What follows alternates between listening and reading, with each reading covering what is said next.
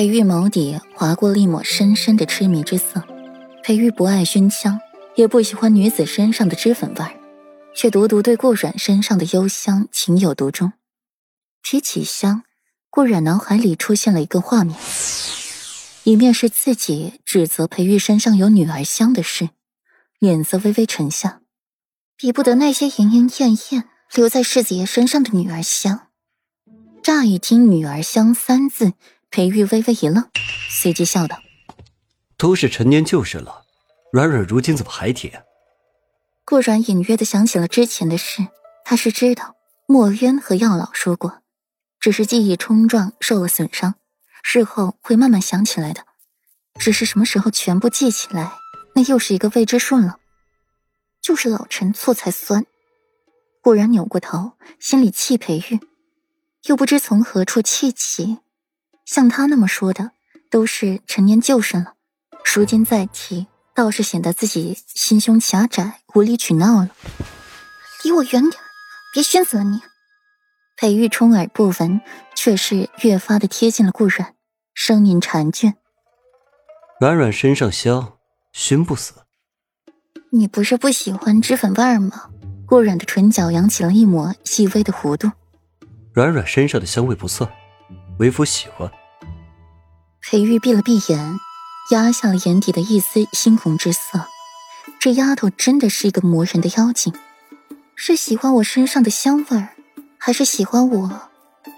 顾然扭过头，认真的去看裴玉，凤眸如天上的浩瀚星河。那冉冉，你喜欢为夫吗？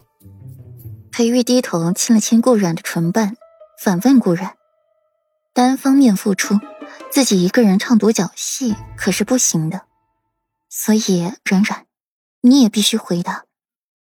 时光静好与君语，细水流年与君同，繁华落尽与君老。顾软垂下了眼眸，手里还攥着裴玉的衣领，心底默念这句话，抬起眸，猛地撞进了裴玉深邃阴沉的眸子。那一刻，心脏骤停了一瞬。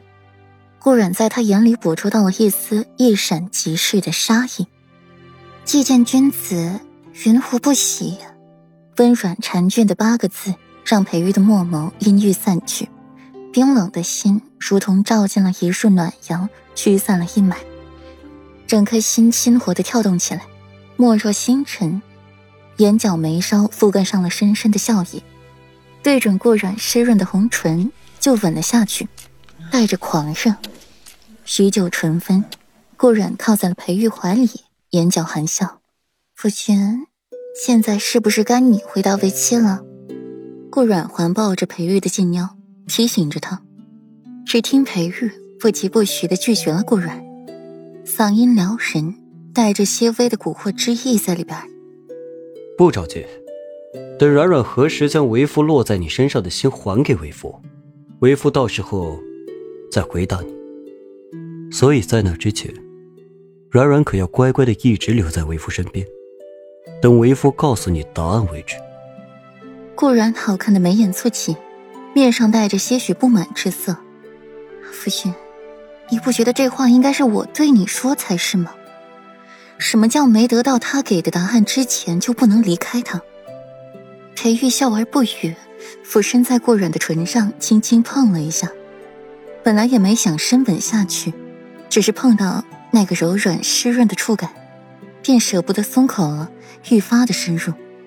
顾软也由得他，在自己的唇间肆意妄为，良久才唇分。唇瓣上新涂的口汁被裴玉吃了一个干净，此刻被亲吻过的红唇变得异样的红润水嫩。比涂了口汁还要艳上几分。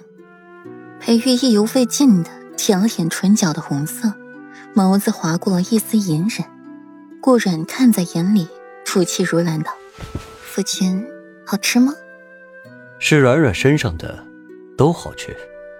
裴玉揉着顾软的身子，像是要把他揉进自己的骨血里，这才慢慢回答他的话：“软软，你可是要知道之前。”你要千方百计的想从为夫身边逃走呢？嫁给为夫不到半个月，开口闭口就是合理，所以你觉得自己合适说那番话吗？嗓音禅俊温柔，眼里迷人。